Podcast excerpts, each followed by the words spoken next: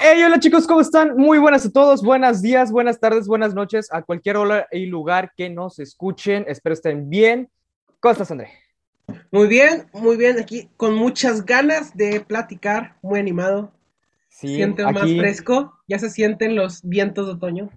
Sí, ya por fin vamos a entrar en una recta de- del año en donde es mes patrio, Halloween, Día de Muertos, Navidad y se Mm. acabó el año. Y año nuevo, exactamente. Año Ya están nuevo. vendiendo pan de muerto, además si te has tenido la oportunidad de ir de que a los supermercados, pero ya, por ejemplo, yo hace poco fui al mandado y en Walmart ya estaban vendiendo pan de muerto. Es como, en agosto. No, no he visto, pero se me hace muy chistoso porque luego los supermercados venden cosas como de temporada, pero muchísimo antes. Ajá, Y es como venden cosas de Navidad en julio, no sé. sí. No, no, es- no, estoy seguro que no falta mucho para que empiecen con las ventas de Halloween. Y vamos a estar viendo de que hay, en principios de septiembre este, los sombreros de brujas y las calaveritas ahí. Fíjate, yo quedé con mi hermana hace poco, este, fue como más de palabra que de verdad ponernos a investigar, pero este, para Halloween nos queríamos disfrazar de eh, la peste negra, Mm, ajá, de doctores de la peste negra, oh, interesante. Sí. ¿Tú qué piensas disfrazarte? Obviamente no podemos Pues- salir a pedir dulces. Pues mira, mi intención era pues ponerme mamadísimo y disfrazarme de hombre de negro. Este, Ah, ok. También había hablado con mi familia, este, disfrazarnos todos de Star Wars. Ok. Pero pues hay que ver todavía qué, qué se hace, ¿no? Porque sí somos bastantitos, o sea, somos como 7, 8 personas. Entonces las 7, 8 Ajá. personas tenemos que elegir un personaje y todo eso. Me imagino eh, la comunidad de primos, ¿no? Sí, sí, sí, obvio, obvio. Sí, estaría raro ver de la nada a tu abuelita disfrazada de Luke Skywalker. Eh, pues sí. Ya, ya dan ganas, ¿no? Como de ese tipo de cosas, disfrazarse, de hacer Sí, ya. O sea, y creo que, a ver, creo que está medio raro porque justo nosotros estamos en una edad en donde estamos en la línea delgada de si ir a pedir dulces o ir a una fiesta. Y sí. Pero pues COVID, entonces ninguna de las dos, solamente queda Ajá, disfrazarse por exactamente. COVID, pero sí. No, ¿a ti ya te tocó, este, dar dulces? O sea, que quedarte en tu casa y que vengan los Ay, sí, güey. Creo que fue el año pasado, el año antepasado. No, no es cierto. Creo que van varios años ya, de hecho. Lo que pasa es que justo por donde yo vivía había como que una eh, comunidad chiquita de niños, do- todos de mi edad, y antes salíamos todos a pedir dulces, pero pues crecimos y pues ya no salimos, ¿no? Entonces eh, ahora toca todos quedarnos a dar dulces. Sí, a mí ya me tocó el año pasado. Yo creo que llevan como dos años que Sí. estamos, hacemos este pequeña reunión en la casa, en la casa de mis primos. Y este y pasan los niños, ¿no? De que queremos Halloween y pues ahí vamos, salimos todos. Sí, sí, sí. Digo, es muy bonito, a mí me encanta ver a los niños disfrazados, o sea, su inocencia es como Sí, es como Es no como sabes lo que- aprovecha- no sabes lo aprovecha los te años que te quedan. pero Ajá. Sí, no. eh, pero bueno, ¿qué te parece si iniciamos de una vez? Ya fue Ah. suficiente introducción. Habíamos hablado que... ¿Qué, qué- qué quieres hablar? ¿Qué? eh, justamente este batallamos, banda, este nos dieron muchas opciones. Sí, sí, sí, este, sí. para nuevos podcasts, nuevas pláticas. Y pues de todas, yo creo que elegimos esta porque es la que necesitamos investigar un poquito menos. O sea, ya tenemos más como investigación previa a lo que hemos aprendido, lo que hemos conocido. Y no es como empezar un tema desde cero. Ajá, claro. Pero a ver, alto, también tengan en cuenta que, o sea, Sí, ustedes no lo saben, pero nosotros ya grabamos más seguido, entonces, pues por si acaso nos llegamos a ausentar, les tenemos preparados videos para que no se queden sin Ajá. contenido. Entonces, a veces es un poco complicado porque pues, tenemos que ver que un tema no se descuadra cinco meses después y ustedes ya ni se acuerden, ¿no? sí, sí, sí. Entonces, ajá, por eso elegimos. Eh, Y sobre todo, pues también consideren que grabamos dos capítulos a la semana, tenemos clases, este, Sí, tenemos sí. actividades que hacer en nuestra casa, actividades propias, entonces, este, si es un poco más pesado, este, tampoco esperen una hiperinvestigación con cada de los temas, pero pues hacemos lo que podemos, ¿no? Hacemos lo que podemos para Ajá. traerles su contenido. Pero va. Entonces, educación. Educación, el día de hoy vamos a hablar de la educación. A ver, pe- pequeño paréntesis. Primero que nada, ¿qué piensas tú de, de la educación? Pues mira, este, si hablamos en general de la educación, este, es que, es que es muy regional esta cuestión de la educación, porque yo creo que ciertos países, ciertas regiones del mundo tienen esta capacidad, esta poder de inversión en la educación que les permite pues dar una educación de calidad con un sistema educativo de, de último modelo, ¿sabes? O sea, no sé si me explico. Sí, sí, sí. Eh, incluso este, dar educación gratuita a toda su población y de buena calidad, que es muy diferente, o sea, dar educación de buena calidad a toda su población. Y pues, no sé, o sea, personalmente, a pesar de eso, siento que la educación en general, este, se ve muy afectado. O sea, yo siento que estamos como muy retrasados en esa cuestión. De... No, y, y, después de pandemia, obviamente nos retrasamos aún más. O sea, países en vías de desarrollo como lo es México, o que el 80, más del 80% de su población no tiene un acceso a Internet como para conectarse a clases. Sí, sí. Digo, o sea, y todo, el, todo el mundo sufrió de esto. Y yo creo que está, está muy cabrón porque, ok, sí, vivimos una época muy tecnológica, sí, hay mucha accesibilidad al Internet, a los dispositivos electrónicos, pero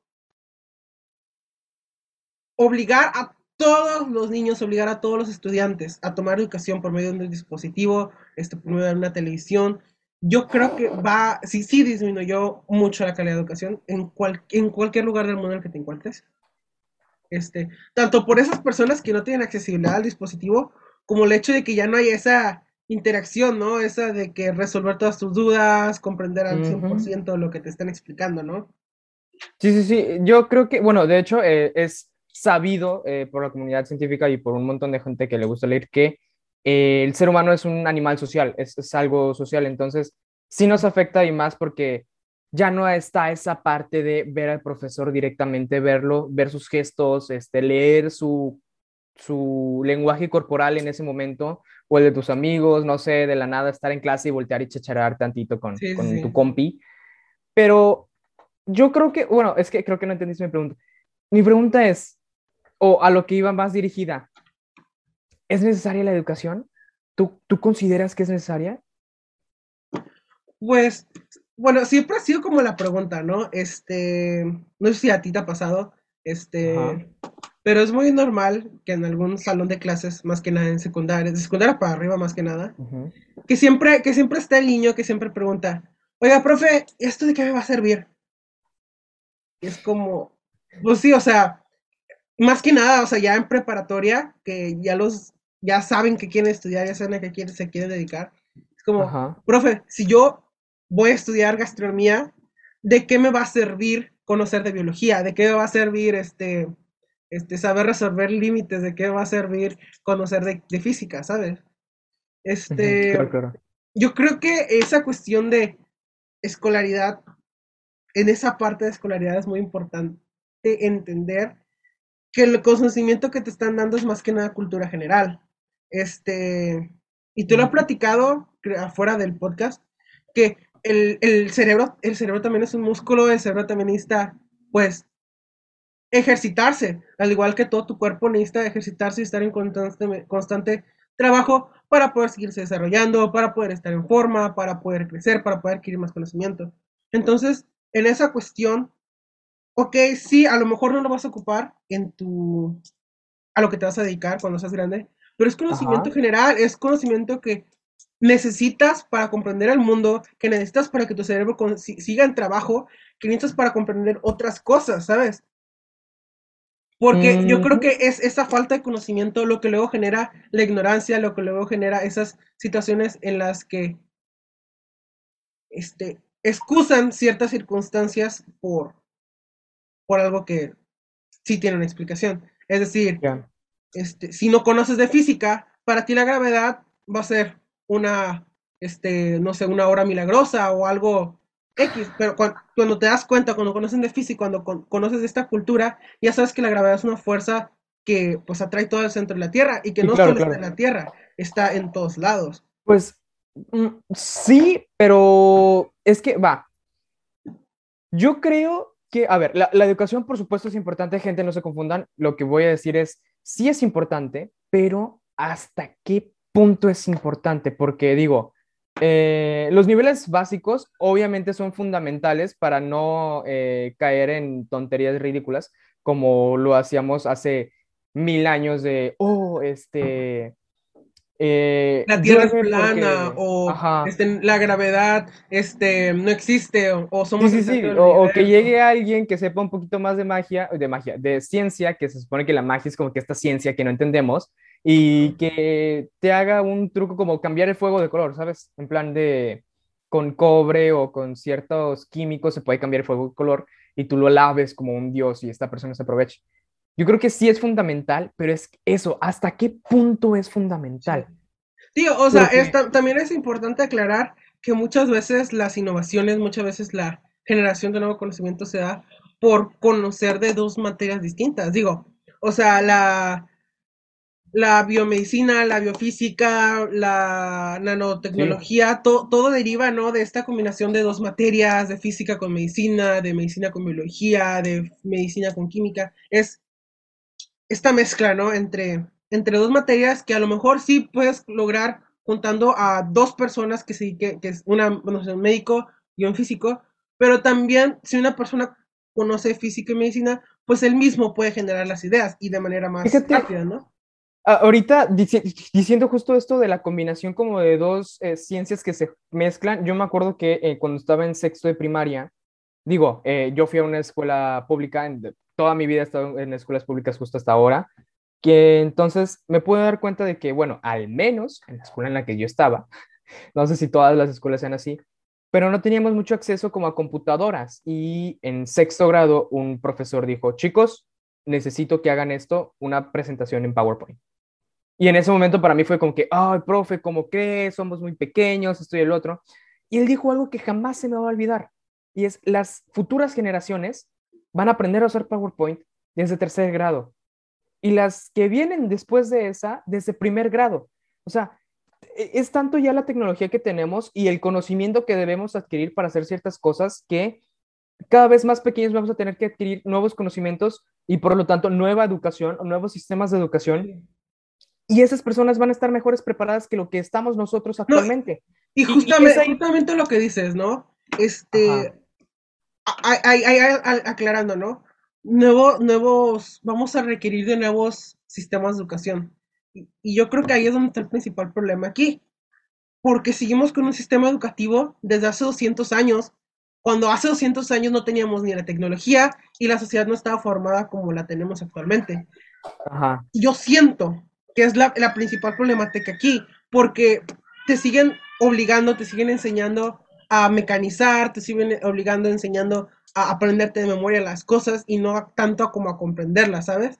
Y yo creo que en esa cuestión sí la educación está muy mal y es muy deficiente, o al menos en mi experiencia de lo que he vivido de educación, en la que vivimos una sociedad, como dices, ya con tanta tecnología, con tanto conocimiento por adquirir, que el intentar memorizarlo es imposible. O sea, nunca vas a poder ganarle una computadora en cuestión de conocimiento adquirido. Sobre todo cuando, cuando le preguntas, ¿no? A, le escribes en Google algo y te va, a llegar la respuesta inmediatamente en 0.000 segundos. Sí, no, que de hecho hasta te muestra eh, respuesta obtenida en 0.00096 segundos. Y yo, yo no le encuentro el sentido tanto al memorizar, al mecanizar todas estas acciones, sino más al comprenderlo, ¿no? Al comprender el procedimiento, qué es lo que sucede, por qué sucede, y, y generar más este pensamiento crítico, que es lo que yo siento que va a predominar en el futuro, lo que ya está predominando actualmente, este, que es este razonamiento, ¿no? Como te digo, y es el principal razonamiento que te permite juntar dos materias diferentes, ¿no? Porque si sabes de, no sé, medicina y si sabes de química, pero solo el aprendizaje, o sea, solo te lo, sabes decir como si fuera un discurso, pero no sabes lo que realmente significa, pues nunca vas a poder, ¿no? Este, unirlas, unificarlas, crear algo nuevo gracias a estas dos materias.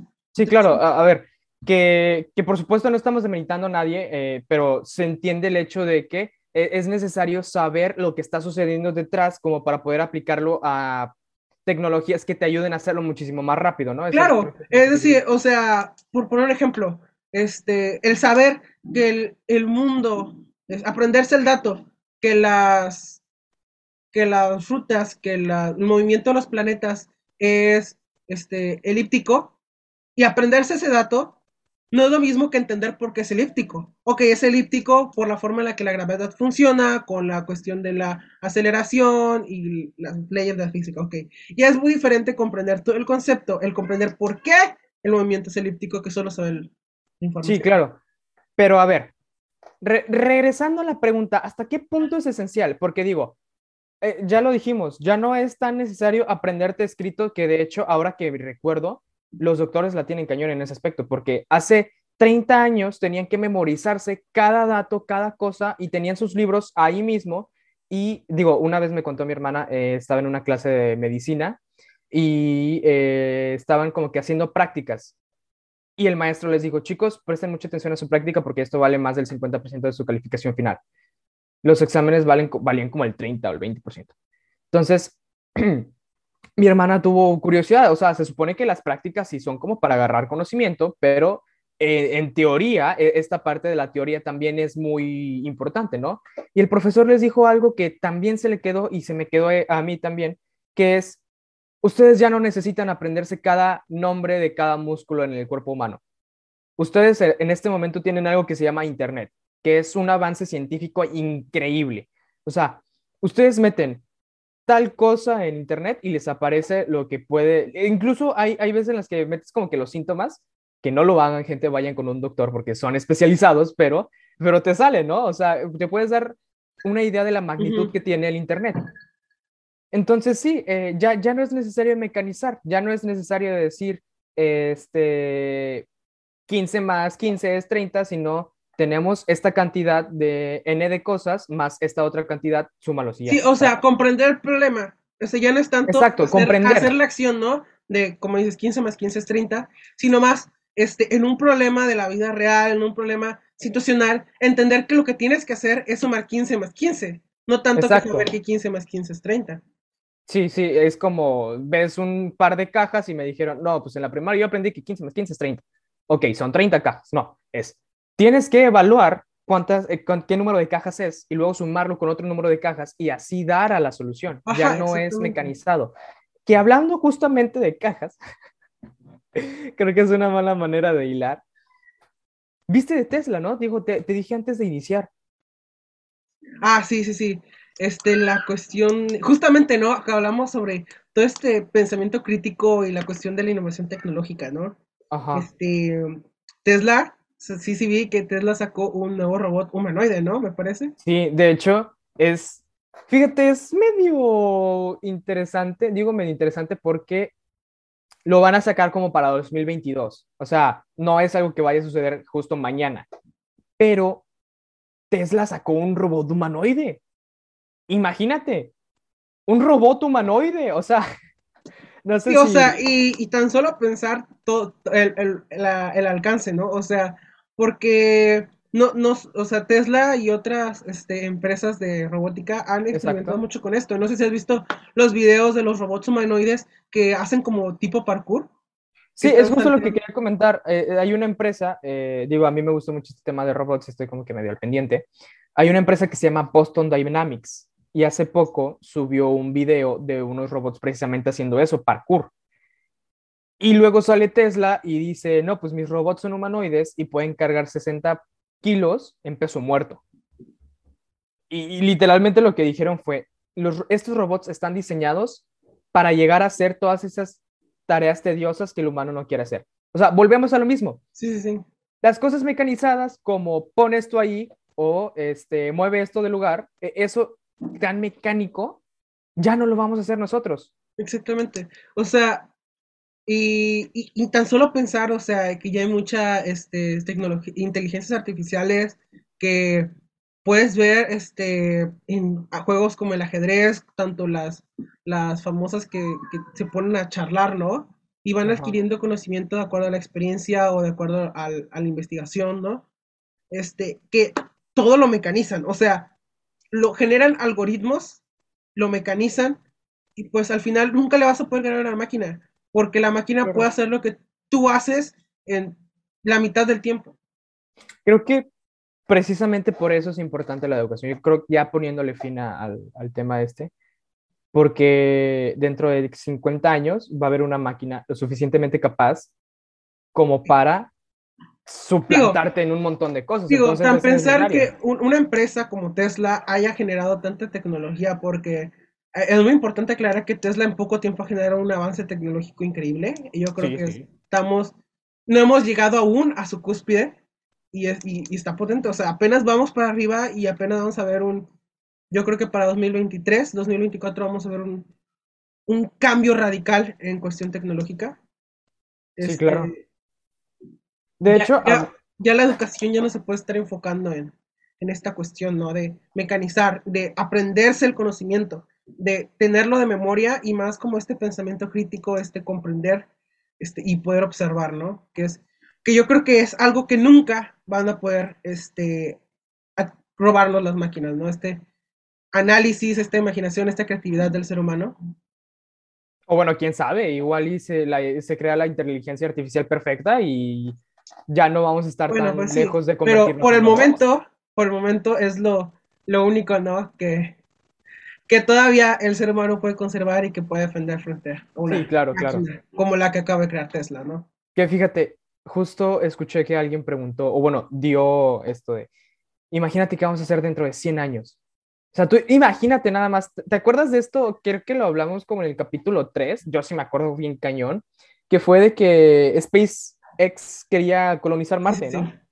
Bueno, imagínate ahora mandar robots a Marte a que construyan cosas para cuando nosotros lleguemos. Sí, claro. Sí, o sea, la capacidad es increíble. Y cosas, quiero, quiero, quiero abarcarlo algo muy importante, que cosas que antes, actividades que antes solo podían lograr o se le permitían hacer a compañías como la NASA, este, que no eran los robots lunares. Ajá. Este, ahorita es trabajo de estudiantes universitarios, es trabajo de profesionales recién egresados. Esa, y pasaron que 50 décadas entre que fuera la tecnología más avanzada a que fuera un proyecto universitario. ¿Me explico? O sea, me, imagino que querrás decir 5 décadas, porque 50 décadas son 5 décadas, años. perdón. 50 años, o sea, 50 años. Ajá. Este, y pasó de ser la tecnología más avanzada en el momento hacer un proyecto universitario. sí, claro, claro. Cualquier ingeniero dedicado a eso va a ser en su universidad. Que a ver, es necesario eh, de que pase de que algo que solo hagan los mayores a algo que hagan también los principiantes, porque eh, justo hace un par de días, eh, creo que fue una semana o dos, escuché el caso de ah, un mexicano egresado del Tecnológico de Monterrey, que de hecho no terminó su carrera. su mamá tenía cáncer de mama y eh, está estudiando ingeniería. Entonces, sí sabes de quién hablo, ¿no? Sí, sí, sí. Sí, ok. Eh, luego por ahí les ponemos el nombre porque en este momento yo no lo recuerdo. Entonces, es, es un caso de éxito que esta persona eh, hizo un aparato para ayudar a prevenir el cáncer de mama. O sea, a lo que quiero llegar es bueno, no, no para prevenir, para la rápida detección del cáncer de mama. Exacto, lo dije de una manera incorrecta, para la rápida prevención del cáncer de mama. Entonces, a lo que quiero llegar es, esta persona cuenta que fue y pidió su opinión o fue y pidió la opinión de un doctor y esta, este doctor le dijo, yo no voy a dejar que un mocoso me diga lo que tengo que hacer. Entonces, es totalmente necesario el hecho de... Este se llama Ernesto Torres Cantú, me parece. ¿Me puedes decir si te suena el nombre? No, no, creo que no es Ernesto Torres Cantú. Bueno, yo solo, yo solo me acuerdo que tenía Cantú, que tenía Torres en su nombre, la verdad no me acuerdo. Este, ya será que alguno de nosotros dos ponga este el nombre. Ajá, el nombre. A, ver si, si no la regamos y no si no, si no, este, a lo mejor aquí les aparece una notita, este, a un video que hable sobre él. Puede ser, yo ah, Tiene una conferencia que es que cuenta todo esto, pero no, no recuerdo cómo se llama, la verdad. Ahí ya después se los ponemos. Sí. Y sí, sí, lo he escuchado y, es increíble. Y, ok, sí. Sí, sí estamos avanzando muy rápido tecnológicamente. Y es un orgullo mexicano, yo creo que este, me parece que su empresa está, es, es la de las mejores empresas, ¿no? Las de mejor emprendimiento, que según por el Forbes o algo así, no me acuerdo. Ya, sé, ya tiene rato que lo había visto. Sí, sí, sí. Y pues, pues está, está padre. está muy interesante y es, otra demos- demostración de lo importante que es el pensamiento crítico, las emociones, el, todo esto, ¿no? Que ya es como, pues sí, lo que defiende al ser humano, de seguir siendo el ser humano. Lo que Sí. todavía separa a las máquinas, al, al conocimiento, a la inteligencia artificial de lo que puede hacer el ser humano. Que de hecho hay, hay una serie que se llama Westland, creo. O no recuerdo bien. Wasteland. Esa. Eh, La que trata de robots, ¿no? Que justo Ajá. es como un parque temático del lejano oeste. creo. Inicia, bueno, eh, todo esta, para la gente que no lo ha visto, que espero no spoilear, ahí definen a los humanos como lo que se diferencia de los robots porque damos como que este sentido de todo lo que hacemos y pensamiento crítico y demás, pero les dan una inteligencia artificial a los, robots y les dan recuerdos. Y yo creo que es ahí donde se borra un poco la línea de quiénes son humanos y quiénes no, ¿sabes? Pues yo siento, este, primordialmente, este, que este, esta, allá volvieron a ponernos un poco más filosóficos, ¿no? Esta situación de que el ser humano tiene un tiempo limitado. O sea, que el ser humano es consciente que tiene un tiempo limitado para hacer las cosas, que en un momento estás y de repente no. Es el, este poco tiempo que te dan es lo que te vuelve ser humano, ¿no? El poder razonar esto y decir, ok, yo quiero hacer esto, yo quiero dedicarme a esto, y quiero lograr esto, quiero dejar mi marca en el mundo, este, y tengo este tiempo, y es lo que te motiva, ¿no? A aprender, lo que te motiva a moverte, a lograr cosas, a cambiar el mundo, este, porque al final en cuentas, pues las máquinas, aunque se les acabe la batería, son reparables, aunque Sí, claro. to- to- todo en la cuestión tecnológica es intercambiable, ¿no? Puedes hacer que una máquina viva por cientos de años, ¿sabes? Sí, claro, claro. Y pues un ser humano no, un ser humano tiene un tiempo límite y es lo que... Justamente había visto, a lo mejor les gusta, es una serie que también recomiendo, está en Netflix, es una serie de mini cortos que se llama, este, Love, Death and Robots. Ah, sí, buenísima, muy buena serie. Este, justamente hay un capítulo que habla de esto, ¿no?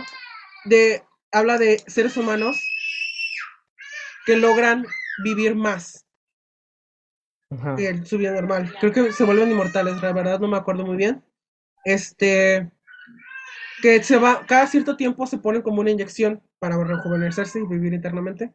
Bueno, el punto de esto es que actúan de manera distinta, o sea, a pesar de que tienen trabajos normales y todo eso, ya tiene esta sensación de que, este, no, no tiene como, Ajá, ya, ya no empieza a perder sentido su vida, ¿sabes? Porque digo, Sí. vives eternamente y, y esto no lo voy a negar, o sea, gracias a esa vivida eternamente nos muestran cosas como cantantes perfectas que no desafinaban, a, a- desafinaban ni una nota porque habían tenido cientos de años de experiencia. Sí, claro, claro. este, Personas súper inteligentes con una gran cantidad de conocimiento. O sea, claro que ya se había logrado, llegado a sus límites, ¿no? Gracias al, al poder, ¿no? De, Ah, de sí, de, a- al tiempo, más que nada. Creo que no es tanto el poder, sino el tiempo de práctica que, que llevan. Que de hecho, ahí hay una, bueno, lo vi como un meme, es eh, que el tiempo lo puede todo en realidad. Hay una teoría, no sé si exista de verdad, te digo, lo vi en un meme, es un, si pones a un simio a escribir en una máquina Eh, eh, es, ¿cómo se llama? La paradoja del mono. La paradoja del mono, exacto. Entonces, si tú lo pones a escribir por un tiempo infinito o un infinito tiempo exacto, ¿sí?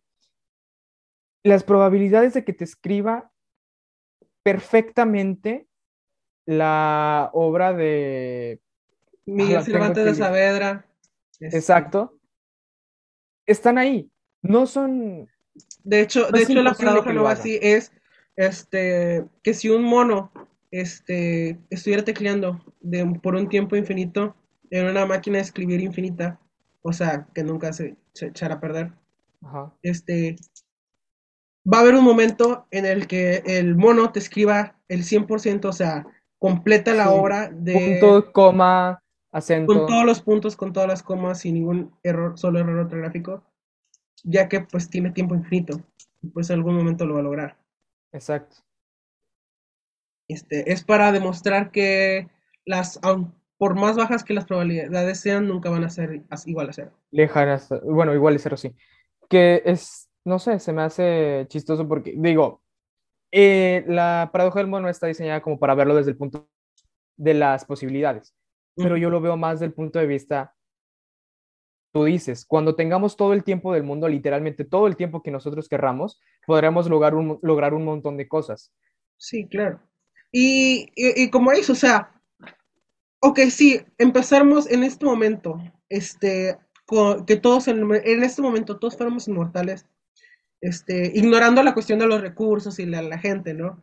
Este, vamos a avanzar rápido tecnológicamente, vamos a avanzar rápido en cuestión de conocimientos y todo, sí, pero va a llegar un momento en el que probablemente el conocimiento se estanque, en el que ya, yo, ya no haya más en qué innovar, y va a ser donde va a empezar, ¿no? Esta, esta cuestión de, de por qué vivimos entonces, ¿no? ¿Por qué somos inmortales?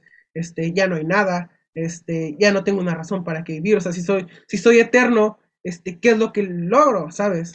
Claro. Te digo, o sea, es una de las principales razones que identifica al ser humano, el tener poco tiempo y en ese poco tiempo hacer lo más que puedas. ¿Crees tú que, que llegue el momento en el que ya no haya que investigar? así poniéndonos un poco filosóficos, ¿crees tú que llegue el momento en el que digamos, ok, lo sabemos todo? Yo creo que no. Yo creo que con conocimiento hay ilimitado. Pero es cierto, es cierto. Y yo, yo tengo este, esta creencia del que el conocimiento es como una función, ¿sabes? Ajá. Este, va a llegar un momento en el que se va a planear tanto que sí va a haber conocimiento, sí va a haber seguir habiendo conocimiento, pero va a estar más salteado, ¿sabes? Al igual que como empezamos, de que este poco era el conocimiento que adquiríamos hasta llegar a una ola en la que cada vez hay más, en que cada siete minutos queremos, me parece, ¿no? Siete minutos se descubre algo nuevo. Ok. O una hora. Era, era, un, era un dato que había visto que te decía como analizar esta situación. Pero va a llegar un momento en el que vamos otra vez a planear esa curva, ¿no? De conocimiento que sí vamos a seguir adquiriendo conocimiento de vez en cuando, cosas nuevas de vez en cuando, pero ya no va a ser tan seguido como ahorita o como dentro antes o como dentro de 20 años, ¿sabes? Yo creo que la humanidad se va a autodestruir antes de llegar a ese punto en el que... Este, tan solo compensar, este, no sé si habías escuchado la frase de Albert Einstein. ¿Cuál? No. Que decía que le, le preguntan que él cómo creía que vaya, fuera a ser la Tercera Guerra Mundial. Y, les, y él les contestó, eh, yo no sé cómo vaya a ser la Tercera Guerra Mundial, pero yo sí sé que la cuarta va a ser con piedras y palos. Ok, muy, muy buena frase del señor Albert Einstein. Sí, y es como, pues al final, con, con un conocimiento como lo fue este, las, la explosión atómica, ¿no? Que lo llegamos a, la, inestabilidad atómica que nos llevó a la bomba nuclear, este, devastaron ciudades. Sí, claro. Actualmente, o sea, a lo mejor la gente no lo sabe, a lo mejor la gente, mucha gente lo quiere ignorar, pero actualmente hay suficientes armas nucleares para acabar con el mundo. Sí, no, totalmente. O sea, e, es, por eso que justo a principios de este año empezó todo el. ¿Sí fue a principios de este año? Fue a principios del 20 con eso de la pandemia, de, con eso de la pandemia ya no, ya no hilo bien las cosas. Pero sí, justo al, al principio de, este año estaban los memes de que la Tercera Guerra Mundial iba a iniciar y con la Tercera Guerra Mundial probablemente el fin del mundo. Sí. Y, y digo, y no solo en esa cuestión, digo, también hay ya muchas armas biológicas, muchos venenos, muchas enfermedades preparadas en laboratorios este, que de hecho, no sé si lo contamos en el podcast, no sé si te lo llegué a comentar, pero digo, esto ya es noticia vieja. Hace meses se descubrió que en Wuhan, China, en la ciudad justo en donde inició el coronavirus, meses antes de que se reportara el primer caso, eh, se descubrieron como tres investigadores de un laboratorio con eh, neumonías atípicas como se le suele decir, al coronavirus. Entonces, justo ahora que dices esto de la capacidad tanto científica como bélica para destruir el mundo existe. Ahí podemos ver un claro ejemplo. Digo, el coronavirus vino y devastó, prácticamente detuvo al mundo y fue algo accidental, algo que no querían que pasara. Independientemente de si fue originado en un laboratorio o si fue originado a través de un murciélago que alguien se comió, que maldigo a esa persona que comió un murciélago, por favor, coman algo más normal. sí, claro. Eh, la capacidad para destruir el mundo está. Bueno, y como tal, no se destruye el mundo, se va a destruir la civilización humana. Sí, claro, claro. Eh, sí, de hecho, eso, es cierto. O sea, eh, al final en cuentas, este, la civilización humana está en el, en el planeta. Y sí, a lo mejor después de las bombas atómicas, este, se daña el planeta, pero va a regenerarse, va a recuperarse con el paso de los siglos, va a volver a generar vida. Sí, este, claro. Y pues el ser humano ya no va a estar, o sea. ¿Qué ahora? O sea, yendo. Pero creo, que, creo que es cierto esa, esa, e, esa como ideología de que hay que cambiar más la frase como en vez de fin del mundo, como la extinción de la humanidad, ¿no? Sí, claro, claro, porque el mundo a fin de cuentas ahí va a estar. Y digo, eh, Marte es un mundo. Sí. ¿Sabes? O sea, Marte es un mundo que simplemente no tiene vida. Bueno, entre comillas, se encontraban por ahí rastros como de bacterias, pero, ajá, o sea, Marte es un mundo más, la Luna es un mundo. El mundo como tal no se va a destruir aunque la, la Tierra explote, o sea, la Tierra como planeta explote, no va a seguir habiendo mundos por ahí. Simplemente nosotros como civilización pensante y, civilización que, o bueno, vida eh, que sabe de su propia tan solo, tan solo el hecho de que este, la, ya, está, ya está preparada, ¿no? La colonización a Marte. Este, sí. Tenemos una estación espacial internacional, hay viajes constantes al, al espacio, ¿no? Y toda esta situación, yo creo que ya el, eh, el, definir esto como el fin del mundo es ya es muy obsoleto. Ya sí, ya nos quedamos muy lejos de esa definición en este momento ya. Sí. Pues sí, es, yo creo que esa es la, gran debilidad de la educación. El, el, que necesitan generar más este conocimiento crítico. Y yo creo que sí, por sí, este, ya, ya digo, no, no estoy renegando a todas las escuelas, a todas las universidades. Este, ya hay escuelas, ya hay universidades, ya hay secundarias que hacen más este enfoque, ¿no? Hacia el pensamiento crítico, hacia el que tú comprendas más por qué que el mismo concepto. Y, pero yo siento que es algo que debería estar al acceso de todos. Porque... claro, totalmente. Que, o sea, no es como que critiquemos el hecho de, eh, de ciertos países, por ejemplo, lo que es México, en este momento, por la pandemia, la educación no está al acceso de todos. Conozco un montón de gente que dejó la secundaria, o bueno, sus hijos dejaron la secundaria precisamente por esto, sino ya como criticar en general el sistema de plan de estudios que se tiene. Claro, claro. Sí, o sea, es eh, ya, ya, es un sistema obsoleto, ya como dices, dejando eh, fuera, ¿no? Estas situaciones en las que la educación no le llega a todos, en la que es una educación discriminativa y todas estas situaciones que no suceden en todos los países, pero en los países en los que sucede se tiene que cambiar. Claro, obviamente. En México tienes que cambiar tu sistema educativo. Si nos llega a escuchar por ahí el secretario de Educación. Eh, hay, hay, muchos países con deficiencias en educación, sí, pero aún incluso en los países más desarrollados yo creo que es algo en lo que todavía no se cambia. Sí, que se tiene que considerar. Son pocas, son muy pocas, son contadas con las manos las escuelas que ya hicieron este cambio y más que no son universidades, ¿no? Que ahora es a lo que iba con esto de hasta qué, hasta qué grado es útil la, la educación. Es, es, más que nada útil porque ¿qué hace si no? Actualmente vivimos en, en, un mundo en el que necesitas estar preparado para poder crecer como persona o crecer como, ajá, en un estatus financiero. Y es de, sin educación, sin un papelito que avale que digas, ok, eres licenciado o ingeniero o doctor en tal, ¿en qué trabajas? Porque digo, no sé si tú has estado interesado en trabajar, pero...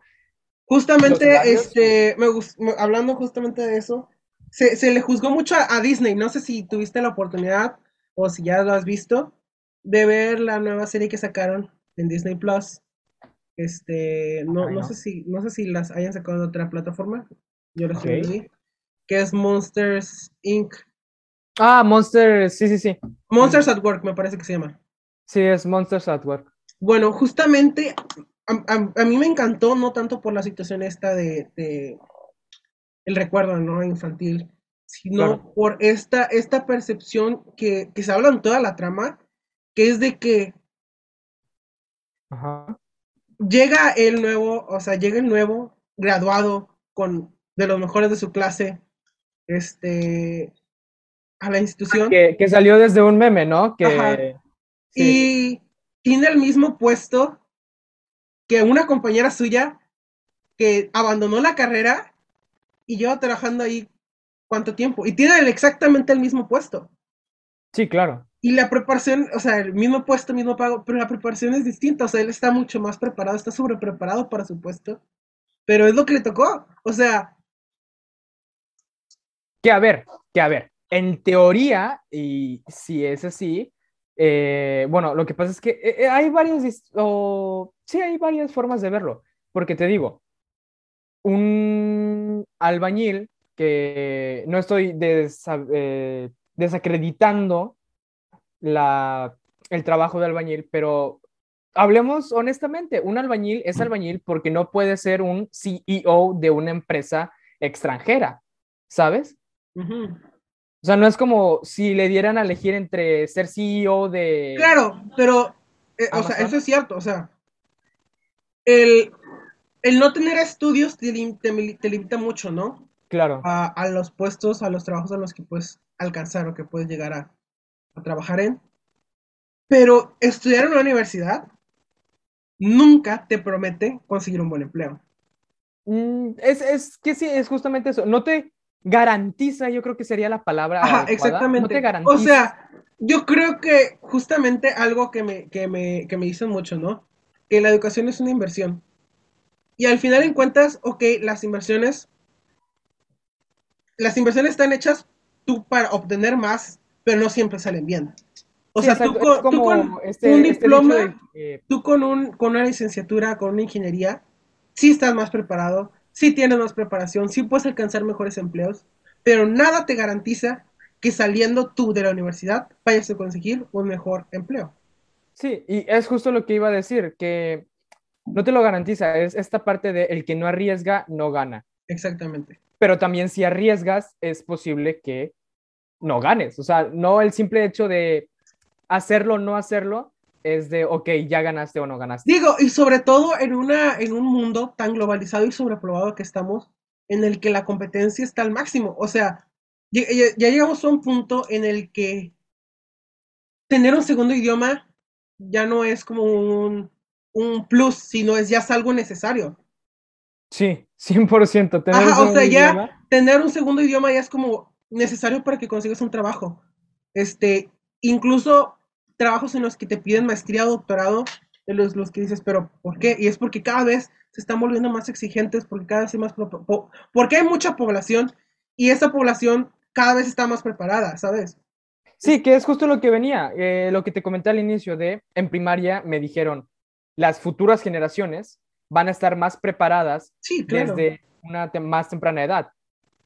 Y es justo ahora, podemos verlo, ¿por qué? Porque nos piden más eh, nivel de preparación para cargos que posiblemente hace 100 años ni siquiera existían, ¿sabes? Sí. En que, o, por ejemplo, que te piden el doble de preparación que hace 10 años, que el cargo era, no sé, un, totalmente distinto a lo que es ahora, y ahora te piden el doble de preparación, te piden hacer cursos. Y es, Sí, es- 100%, pero digo, no es malo, o sea, es esta cuestión de competitividad es competitividad sana al final en cuentas porque Sí, Este- digo, te, te obliga a mejorar, te obliga a estarte informado, a ser una persona eh, culta. Pero pues no, no está al alcance de todos. No Claro, todos claro. pueden tener esta preparación, no todos pueden alcanzar este nivel de competitividad. Y sí es una competitividad sana, pero al final en cuentas es injusta por no permitir, ¿no? Sí, Este, claro, pero Pero bueno, ¿qué te parece? Eh, me parece que llevamos buen tiempo y hemos Sí. discutido lo que teníamos que discutir. ¿Te parece si damos por Sí. cerrado el... Bueno, este, gente, para denos su opinión en los comentarios, en la plataforma en la que nos estén escuchando, este, ¿qué opinan sobre este tema? Eh, Exacto. Que pues, pasando a la siguiente sección, ¿te parece bien ya de una vez? sí, sí, sí. Ok, sí, porque Eh, te- tenemos el tiempo un poco contado el día de hoy, ¿no? La canción de este capítulo es de, se llama Sincericidio de Leiva. Este, Está, está linda. Esta- la canción está bonita, este, está interesante. El video está más interesante que la canción, cabe aclarar. Ajá, se podría decir de cierta manera. Es un poco conceptual, cada ca- cantante tiene su estilo. Está bonita la canción, muy recomendable. Queda mucho con, con toda la temática que llevamos de canciones, siento yo. No sé qué opinas tú. Pues sí, yo, yo creo que exactamente eso, que justo queda como que en todo lo general que hemos estado englobando con nuestras canciones. Y Eh, siento que está un poco de, está como que no concorde porque usualmente tratamos de decir las canciones que pues nos Sí, gustan a claro. nosotros, que no son tan populares y esta sí es como que un poquito más. Pero de igual manera hay mucha Sí, gente e- que- es un poquito más popular, pero digo, no es lo mismo que recomendar la canción de Ariana Grande o de Claro, claro, claro, totalmente. Justin. Timberlake, o sea, sí. Es, Pero es, bueno. es más pequeño, este, pues buscamos, ¿no? Que estos grupitos pequeños se den más a conocer. Porque, digo, tiene, el video me parece tiene 11 millones de vistas. Así este, es. somos mucha más gente en el mundo. Este, algunos de ustedes no lo habrán. Confío que algunos de ustedes no lo habrán escuchado. Y pues está bonita, ¿no? Está, está, está interesante. Escúchenla, recomendable. Pues sí. Y pues yo creo que es todo Entonces- por hoy, ¿no? Hasta aquí, chicos. Espero les haya gustado. Como dijo Andrea hace un momento, dejen sus comentarios, platíquenos, cuéntenos de qué quieren hablar y hasta luego. Te quiero cuando me destrozas, te quiero con indecisión, te quiero con las alas rotas,